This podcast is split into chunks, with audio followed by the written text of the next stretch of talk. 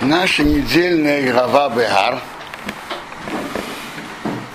Не длинная глава, но есть много заповедей и очень важных и фундаментальных. וידבר אדינו יום אישה בהר סיני רימר, говорил Бог к Моше в горе Синай, говоря, Дабера Исраил, говори сынам Израиля, Вамарту Алеем, скажи им, Кисовею Орец, когда вы придете в страну, Ашер Анины Сейнлохем, что я даю вам, что Бог дает вам. Вешов Соорец Шабос Ладиной. Земля отдохнет отдых во имя Бога. Когда вы придете в страну, что я даю вам, то земля отдохнет отдых во имя Бога. Как, про, как будет выглядеть этот отдых?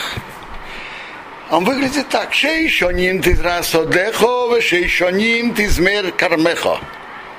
Восав, восов. Шесть лет засевай свое поле, шесть лет обрезай свой виноградник и собирай ее плоды. То есть делай работ, работы, а земляные работы, сельскохозяйственные действия, и ты хозяин плодов. Собирай и веди себя как хозяин. Шесть лет. О вашану ашвис, а в седьмой год, шабос, шабос, орец. Пусть будет полный отдых для страны. Шабос ладиной. Отдых во имя Бога. Сот хорей сизро. Твое поле не засевай. Хорей сизмер.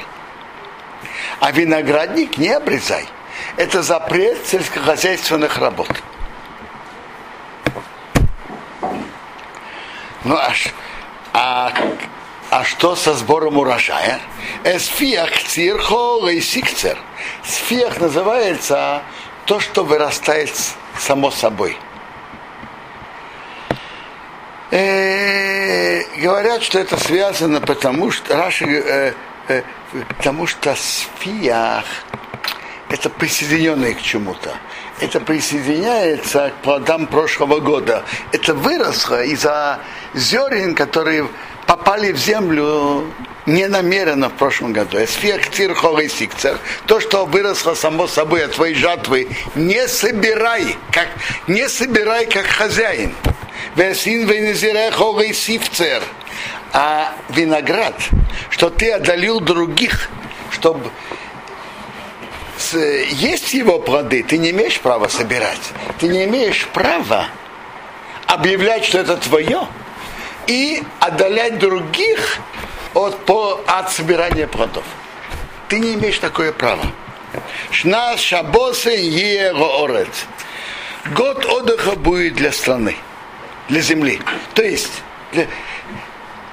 Шмита имеет в себе два основных, две основных стороны.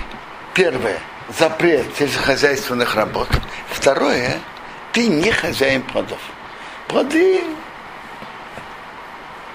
общественные, ничейные, плоды для всех в равной мере. Ты не хозяин. Войсо шабас орец рохем охо. Но не думай, что плоды запрещены в пищу. Нет будет плоды года отдыха земли вам в, е, в еду, тебе и рабу и рабыне. Вы в равной мере, ты и раб и рабыня, вы равные хозяева плодов. В хоус и шовхо, а горим имох. И наемные, и поселенцы, которые живут с тобой. Раша говорит, также не евреи. То есть ты они равные могут пользоваться плодами точно так же, как ты. И даже были в твой скот, верахаю и для зверя. Для... Хаю это дикие животные. И дикие животные ашабарц, ашабарцехо, которые в твоей стране, ты ехал в осо, будут все плоды, рехол для еды. Я вот хотел спросить, а почему Раши, я, я просто не понял, ну, в этой главе, он пишет, что если э, все сидят в поле, животные, диких животных, то надо вынести из дома. А это еще один из законов Шмиты. Э, Тут во- вопрос задается такой. Почему написано твое животное, скот, и дикие животные, которые в поле? Можно было писать, дикие животные в поле, если они могут есть, то и, и твои домашние животные, тем более. Бейма это домашние животные, хая дикие. Если дикие животные могут есть, тем более домашние. Так Раши приводит так. Пока есть в поле плоды, э, в саду есть плоды для диких животных, ты можешь давать плоды домашним животным. А когда кончились плоды в саду, ты, ты должен вынести из дома плоды и объявить их ничем. Это так называемый закон биур. Э, Знаете что, я немножко разберу о законах Шмиты, и, может быть, разберем и про биур тоже. Значит, прежде всего, что такое закон Шмита? Что Тора от нас хочет? Тора от нас хочет, во-первых, полностью прекратить сельскохозяйственные работы. Не обрабатывай землю. Раз. Второе, э, так, по, нормаль, так во-первых, зерновые и овощи одногодовые, они, естественно, не вырастут. Может быть, чуть-чуть вырастет само собой, чуть-чуть. Но деревья будут нести свои плоды. Виноградник, апельсиновое дерево, гранатовое, яблочное, инжирное и так далее. Так, во-первых, тебе так и нельзя обрабатывать. Это относится и к плодовым деревьям. И второе, плоды не твои лично. Плоды ничейные, общественные. Твой сосед может собирать в равной мере, как и ты. Ты тоже имеешь право есть от этих плодов. Они тебе не запрещены, но ты не хозяин. Это, это метод шмита. Для земледельца понятно, что это не, не простая и не легкая заповедь. Вы кто-то из вас был земледельцем, скажите. Э, вы даете хороший вопрос, но это спор быть Йосефа и Мабита, которые спорили об этом больше 400 лет назад. А кто я такой высказывает, высказывает больше этого? Они были большими людьми. Бейс Йосеф считает, автор Шуханаруха, они были оба раввины в Твате. И сидели в одном бедине. У них есть много писем между собой. Бейс Йосеф считал, что Эвки остановится тем, что хозяин п- плодов должен объявить, это ничего. Так считает автор книги Шуханарух Бет Йосеф. А Мабит, Рабмейша Детрану говорит, нет, это Бог сделал ничейным. Но ты веди себя, как Бог велел. Не веди себя, как хозяин. Но ничейным это Бог сделал, не ты. Разница между ними, знаете, в чем?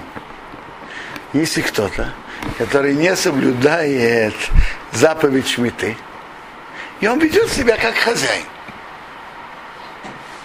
Я, я не говорю сейчас о правилах поведения, я говорю о законах Торы. По закону Торы, по Мабиту, по мнению Мабита, ты можешь спокойно прийти и брать плоды, они ничейные. Хозяин хочет, не хочет, какое кому дело? Бог уже сделал эти плоды ничейными. По Бейт Йосефу, пока хозяин не сделал эти плоды ничейными, они остаются в его владении. Хозяин более, хозяин сада нарушил закон Торы, он его не выполнил, но плоды остаются в его владении. Он нарушил закон Торы, но плоды они его. Это очень интересная заповедь. И давайте поймем, что Тора хочет от еврейского народа этой заповеди. Что она хочет? Есть несколько смыслов, которые пишет Хинух. Я, я вам скажу э, один, э, который Хинух не пишет, но мне кажется, что это самый простой пшат. Один из самых простых пшатов на это. Если прочитать Тору, как она пишет, написано, когда вы придете в страну, которую я даю вам. Так, чтобы пусть земля отдохнет, отдых во имя Бога. То есть, э, Бог велел нам, чтобы мы в Шмиту не обрабатывали землю, чтобы мы проявили своими действиями,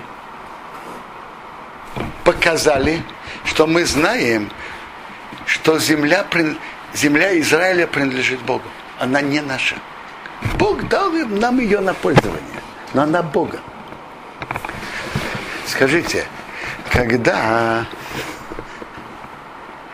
есть хозяин завода, и хозяин сказал, чтобы на заводе в такой-то день пришли на работу, а в такой-то день, чтобы не пришли. Как, надо себя, как себя ведут рабочие, которые знают, что есть хозяин? Выполняют приказы хозяина. Когда он велит приходить на завод, приходит, а когда нет, нет. Мы показываем этим, что Бог хозяин Эрцисраила. С этим связано, с этим объяснением связан, связана еще одна очень важная и интересная вещь. В Торе видно, что и, и Перке, а вот пишется, приводится это. Тут видно, что за нарушение шмиты Бог выгоняет евреев из земли Израиля. Перке, а вот мы читаем, тут, тут написано в конце главы Бехокотаи, э, Тут написано в самой главе, когда вы будете соблюдать шмиту, будете сидеть на земле спокойно. И известно, что евреи были в первом изгнании 70 лет, потому что они не соблюдали шмиту и Йовел 70 лет. Э, перке, а вот мы читаем, изгнание приходит в, мир, то есть Бог выгоняет евреев из земли Израиля из-за идолопоклонства, разврата, проливания крови и за нарушение мецвы Шмита. Идолопоклонство, разврат и проливание крови можно, мы понимаем, что это самые страшные преступления, самые страшные преступления. И эти такие преступления, за которые полагается или смерть, или карет, или и то, и другое.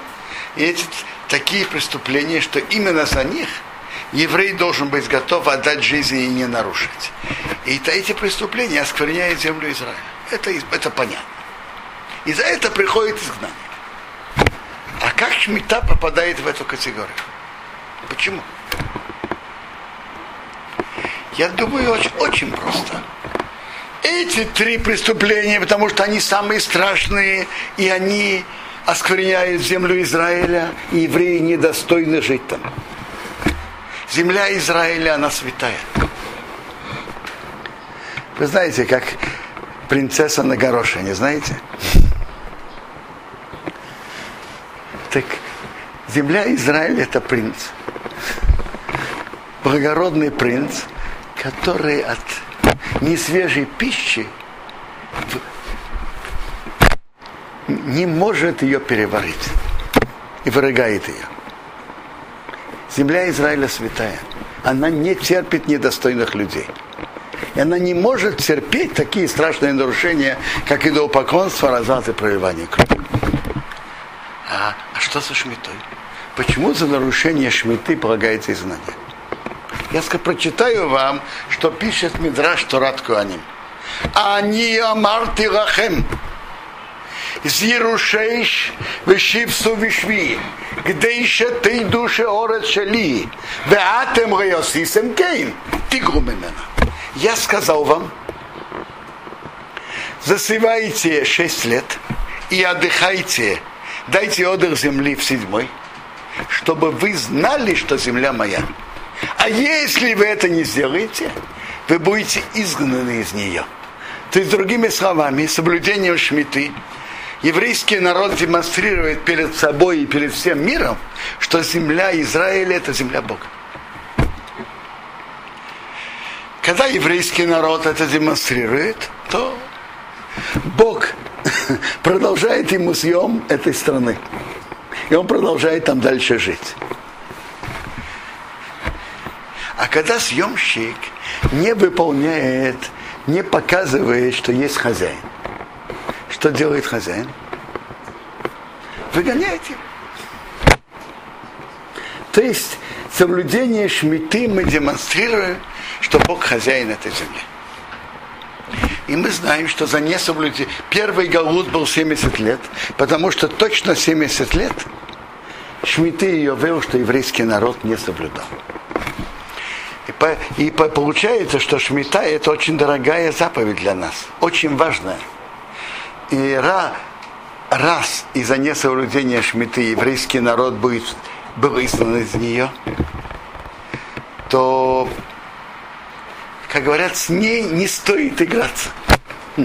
А соблюдение шмиты укрепляет наше нахождение в этой святой земле.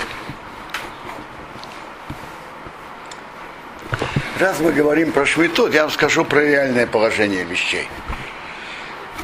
И соблюдение шмиты всегда было непросто и нелегко. В любую эпоху. Медраж называет тех, кто соблюдает шмиту, гиберы коах, богатыри. Богатыри.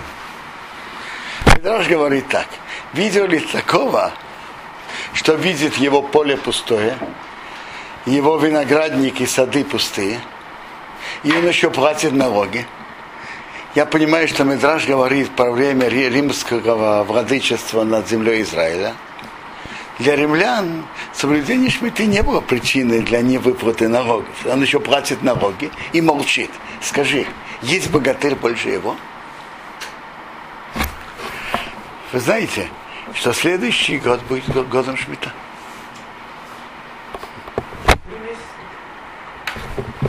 Следующий год, начиная с Рошашана, будет годом Шмита. Слава Богу, в земле Израиля есть поселения есть э, единичные земледельцы, которые соблюдают закон, как он написан. И это очень важная заповедь.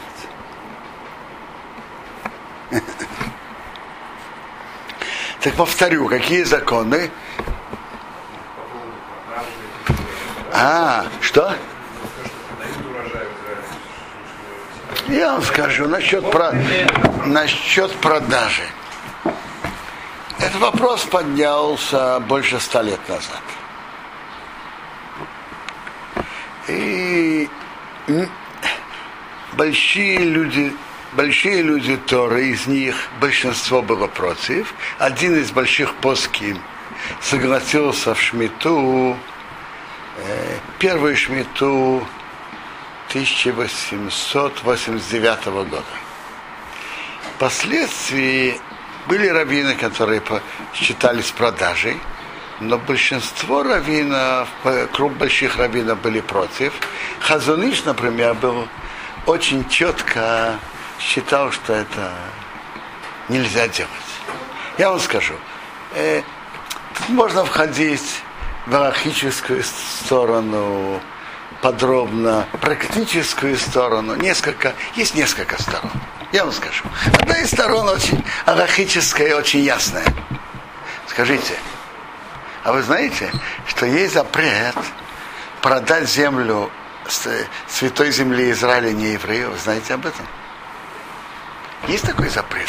Запрет Торы. Хазуныш писал об этом так, что тот, кто продает землю Израиля, чтобы, э, не, чтобы он мог, чтобы мог обрабатывать ее в год Шмита, это похоже на того, кто убежал от волка и попал в руки тигра. Почему?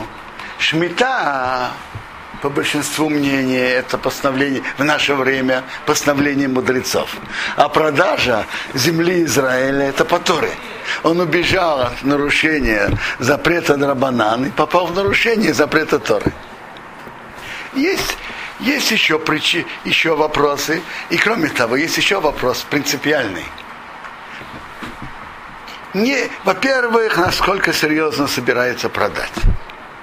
Э, представим себе, что какому-то продали землю какому-то Абдуле. Придут Изра... богатые арабы из Саудовской Аравии, там из нефтяных эмиров, и говорят, знаешь, что мы даем вам чек на 35 миллиардов долларов. И, пожалуйста, чтобы земля осталась у них. Скажите, э, руководители страны э, согласятся на это или нет? Как вы думаете? М? Это несерьезная продажа. В Хамеец, когда придет Абдула и скажет, вы знаете, что за макароны и за пиво я рожу деньги, и я их приобретаю. Говорят, пожалуйста, бери твои макароны, бери виски, бери водку. А, ты платишь деньги, хорошо. Пожалуйста. А тут никто не согласится. Есть еще вопрос. Предположим, земля даже не еврейская. Мы же говорили, что продажа серьезная она или нет. Очень большое сомнение. Кроме того, есть еще вопрос. Представим себе земля Абдулы, не еврея. Есть доказательства из Геморы и из Поским, что еврею в год Шмита нельзя обрабатывать землю какого-то Сулеймана или Абдулы. Потому что земля остается святостью. Плоды ее, может быть, нету святости плодов, а земля остается святостью. Вообще-то те, которые продавали, те раввины, которые продавали, например, Равкук Зиханоли Враха, он писал так, чтобы работы, есть разные виды работ. Есть работы, которые запрещены по закону Торы, как мы читали, сеять, обрезать, еще работы. Так работы, которые запрещены по Торе, в Шмиту, чтобы делали не евреи. А работы, которые запрещены постановлением мудрецов, то есть, когда Шмита действовал по закону Торы, понятно. За работы, запрещенные постановлением мудрецов, могут делать евреи после продажи. На практике это указание Равкука никогда не выполнялось. Я понимаю, я не большой специалист в этом, но я предполагаю, частично по практическим причинам было трудно найти всегда не евреев, чтобы это делали. И частично по идеологическим мы будем давать работу арабам. То есть это указание Раба Кука не выполнялось. Работа до Райта по через не, не, не евреев. Сейчас, слава Богу, есть с каждой шмитой прибавляется число земледельцев, которые ее соблюдают. И они, многие из них рассказывают, что они чувствуют особую помощь Бога. Потому что каждая... Э, вообще-то в нашей главе написано особая браха за соблюдение шмиты. Э, знаете что? Раз уж мы э, начали про шмиту, и следующий год шмиту, шмита, так давайте э, прочитаем дальше. Э, о, я читаю 18-й посук. ועשיסם את חוקיסי, ואת משפטי תשמרו ועשיסם איסום. Соблюдайте мои законы, хуким это законы, которые мы не понимаем, ведь мишпоты законы, которые мы понимаем. Э, например, не, тут есть две очень важные заповеди, которые были в прошлых предложениях. Не обманывать никого в цене. Если кто-то продает какую-то вещь, а тот не знает цены, не обманывать, не, прода- не за- завышать цену и не обижать другого словом. Не обижать другого словом – это прямой запрет Торы. Даже это чистая правда. Но обижать другого словом – это прямой запрет Торы. Написано «Вот ну ищет там и то». Не обижайте один другого. Так это мишпат. Мишпат – законы, которые мы понимаем нашим разумом. Вас и хокейса, законы, которые мы не понимаем, например, шмита и Йовел. Без мишпоты, законы, которые мы да, понимаем, тишмару сохраняйте. Вас и делайте их. И тогда Вишавте Мараорец Роветах. И будете сидеть на земле спокойно. Выносно орес перье, земля будет давать свои плоды. Вахалтем госейва, будете есть досыта. Это еще браха. Вы будете есть даже немного, и будет вам хватать. Еда будет идти впрок. Будете есть досыта. Вишаптем ровета хорехо, будете здесь спокойно на ней. Во-первых, вы будете сидеть, не будете изгнаны. И во-вторых, будете сидеть спокойно. Не будет голода. Когда у человека нет еды, то он неспокоен, нет зерна. Будете здесь спокойно на ней. Вехисеймру, а если вы спросите, что мы будем есть в седьмом году? Инганисра, мы же не будем засевать. Нам нельзя. И не будем собирать наши плоды. Мы не будем засевать и не будем собирать плоды. Я пошлю мое благословление вам. Машоно Ашишис в шестом году. Пошлю, пошлю благословление. И она сделает, прод, прод, сделает зерно лишь хошашоним на три года. Как это три года? Часть шестого, целый седьмой и восьмой. Узратем и сашона ашминес. Вы посеете восьмой год. Бахаутем и натвуе йошон. Вы будете есть от зерна старое.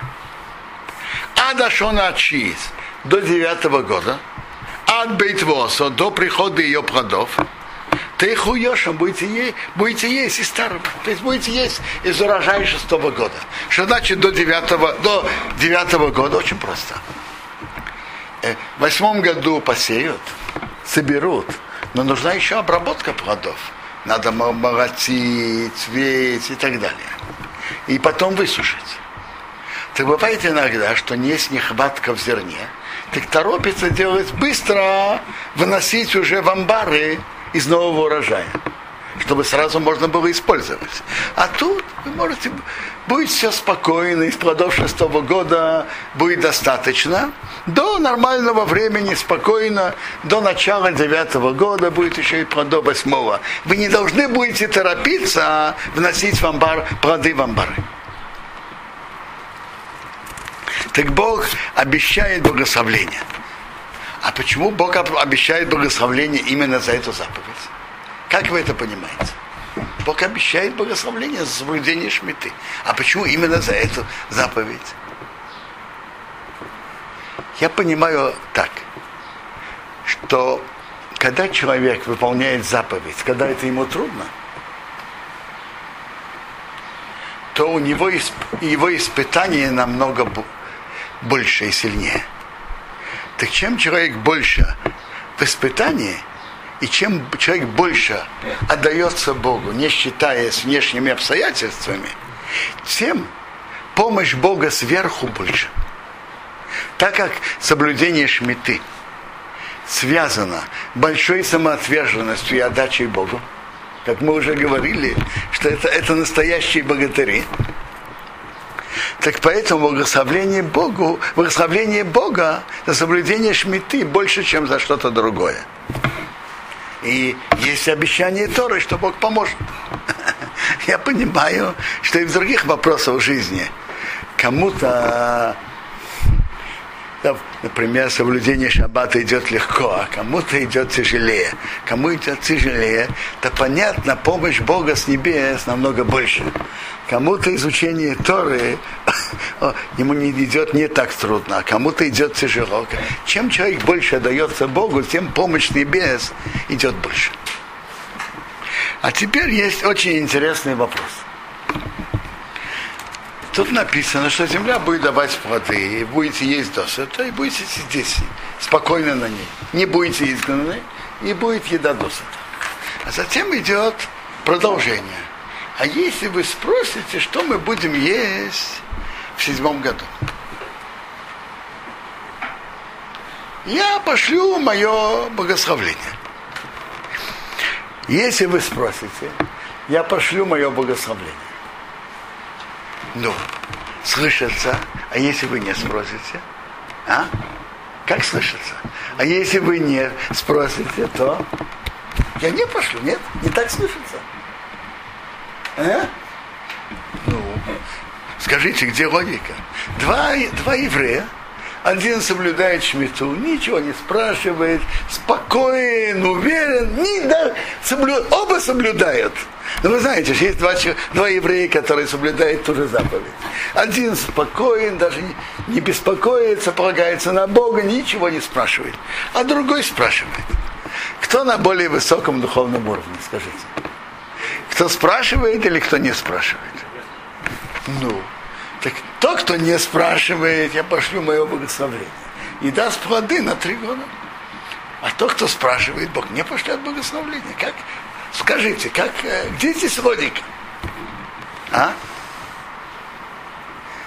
Сфурну, Сфурну в своем комментарии краткими словами отвечает на это. И я понимаю, что Маубим развивает эти мысли Сфурну. Бог посылает благословление тому, кто спрашивает, но ведь соблюдает. Тем более тому, кто не спрашивает. Но браха Бога может идти разными, в разных формах и разными путями. Есть браха количественная, а есть браха качественная. Браха количественная, это понятно, что будет на три года. Будет зерна в два-три раза больше. Это очень ясно и понятно.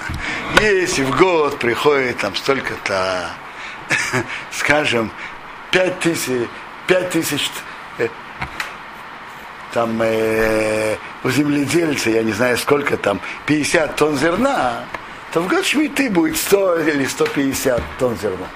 Очень понятно. А что такое, а как, как происходит качественная браха? будет то же количество зерна, как в другой год. Но это зерно будет хватать на три года.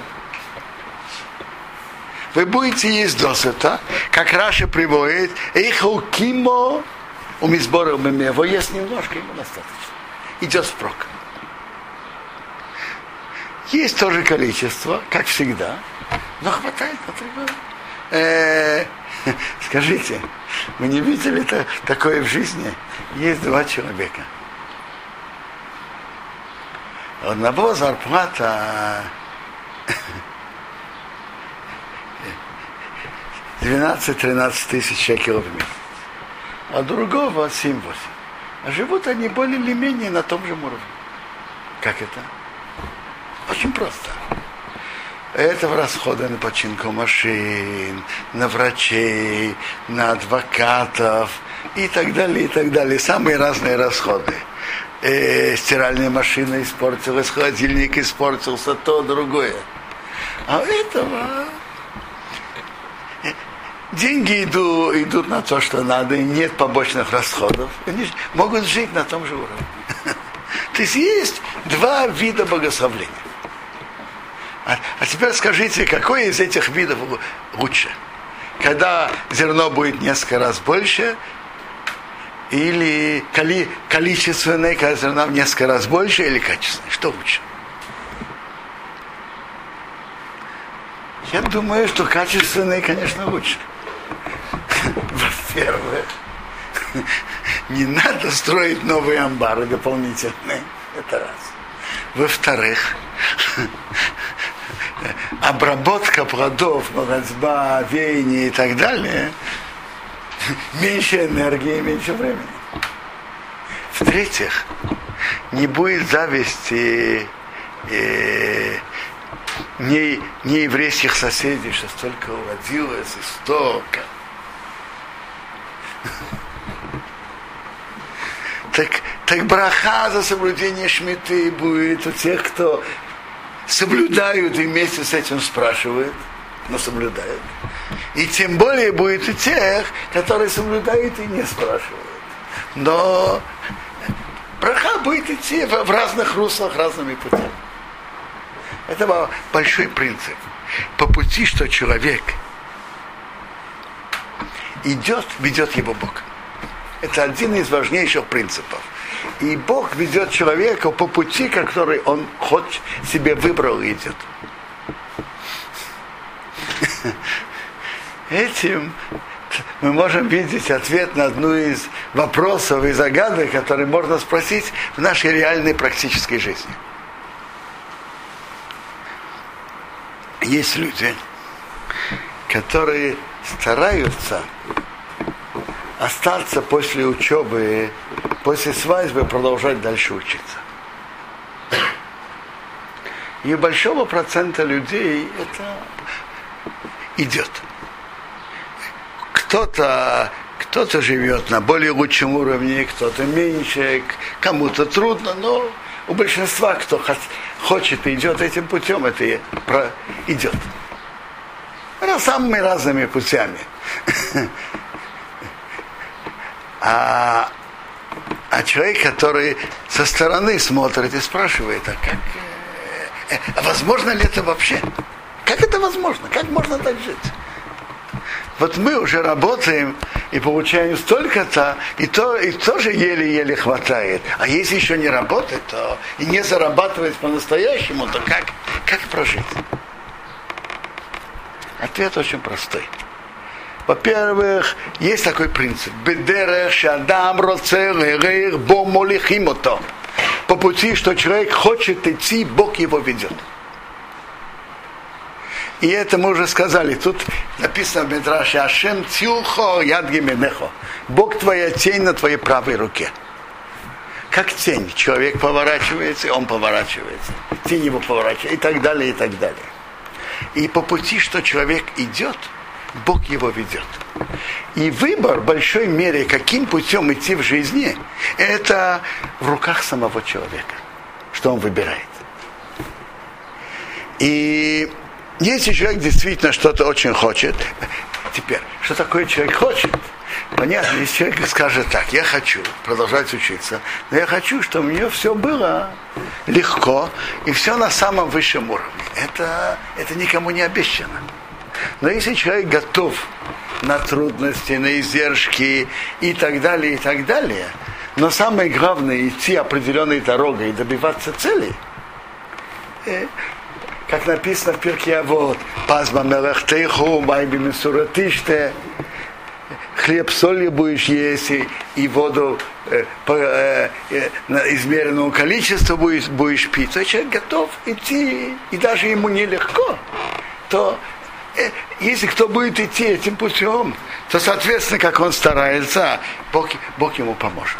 Это важная сторона в жизни.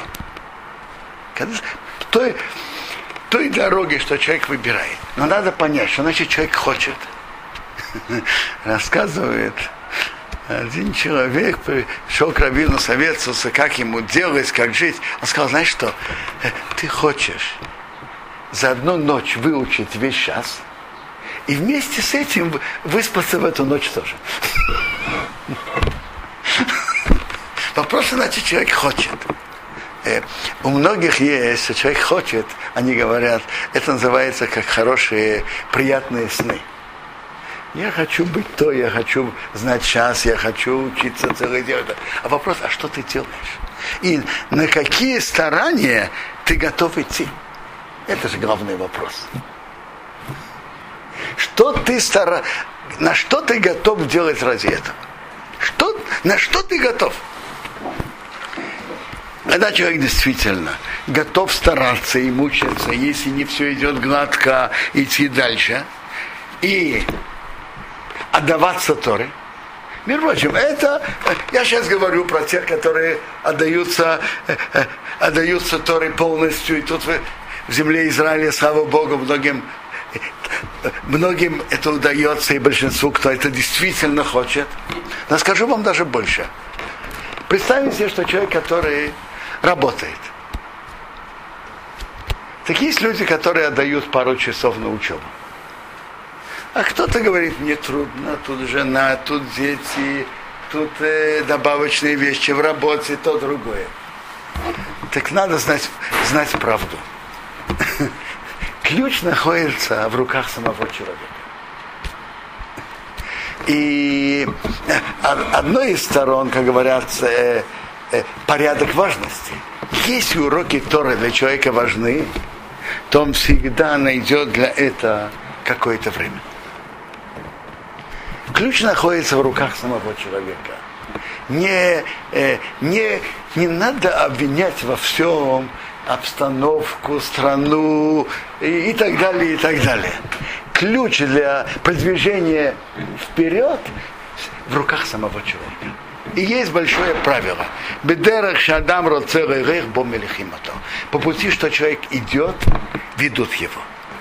Могут быть трудности, но человек, ключ продвижения идти вверх, это в руках самого человека. И, это никакой не Рошишиве, не Машгиах. Никто не может сделать ту работу, что человек должен сделать. Они могут помочь, могут направить, могут посоветовать. Но сделать за другого никто не в состоянии. Это, это сам человек должен решать какой путь он себе выбирает, каким путем он идет и на что он готов ради этого. Какие усилия и старания он готов на это приложить, какие издержки он готов сделать и что он старается делать в этом направлении. А дальше уже по пути, что человек хочет идти, ведут его с небес. И Бог, и Бог ему определенно поможет. Браха может быть разный, количественные, качественные, таким путем, таким путем. Но когда человек старается, то Бог ему помогает.